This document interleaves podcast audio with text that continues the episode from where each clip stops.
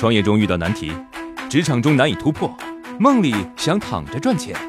乐客独角兽出品，《财经三剑客》可能是鸡汤，呢是繁殖我让我的可能很实用负债一千万，听了再说。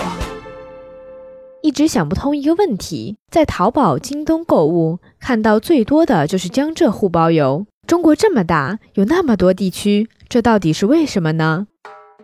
我们在电商平台购物的时候，经常会看到“江浙沪包邮”这几个字儿。大家可能认为啊，淘宝是浙江的，所以这是自家人给的红利。您真是想多了，有原因啊。先说卖家，电商最重要的产品是服贸类的，很多产品是厂家直销，而江浙沪是国内重要的服贸类企业生产基地啊。再说买家，江浙沪的总人口有一点五亿，但是土地面积很小啊，只有二十万左右平方公里。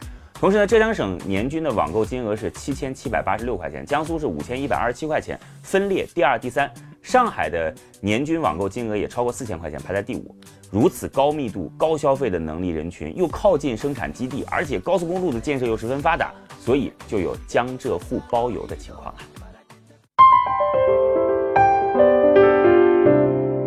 家里开了个水果店，但是周围也有好几家小的水果店。怎么通过一些简单的小技巧卖更多的水果呢？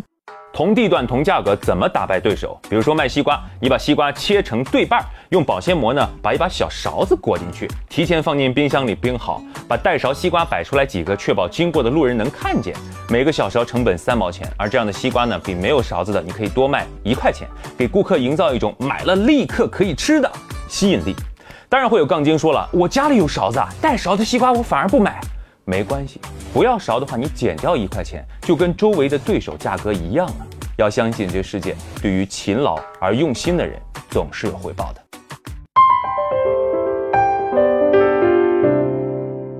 现在街上最多的恐怕就是服装店了，每百米内就能看到一家卖衣服的。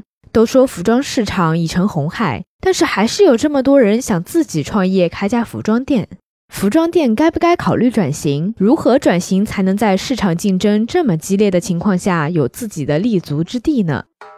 许多做服装的老板平时都会自己穿梭于各地的这种服装批发市场啊、大街小巷啊，看别人服装的款式，看到好的拿过来模仿改动一下，指不定就出一个爆款赚一笔。但是大家都知道啊，服装行业已经是一个红海了。有人还经常问我说，能不能介绍点服装批发的资源啊？既然都已经是红海了，我们干嘛不换个角度去操作呢？我知道一个项目啊，他们雇了几个兼职的服装设计师，通过各种渠道将全球最时尚的时装图片搞到手，然后用图纸来进行技术分解，根据中国人的体型做相应的修改，最后呢，将时装原图和设计图一起发到群里边，供客户挑选。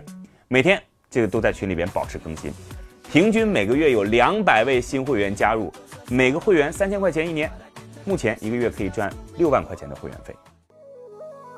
创业四大问题：想创业不知道做什么，合伙人不知道哪里找，钱不够想找投资人，带团队没经验不会管。要解决这四大问题，现在马上下拉手机屏幕，在我的介绍资料里有我的个人微信号，长按复制，添加我为好友。我们在乐客独角兽创业社群为你一一解决这四大问题。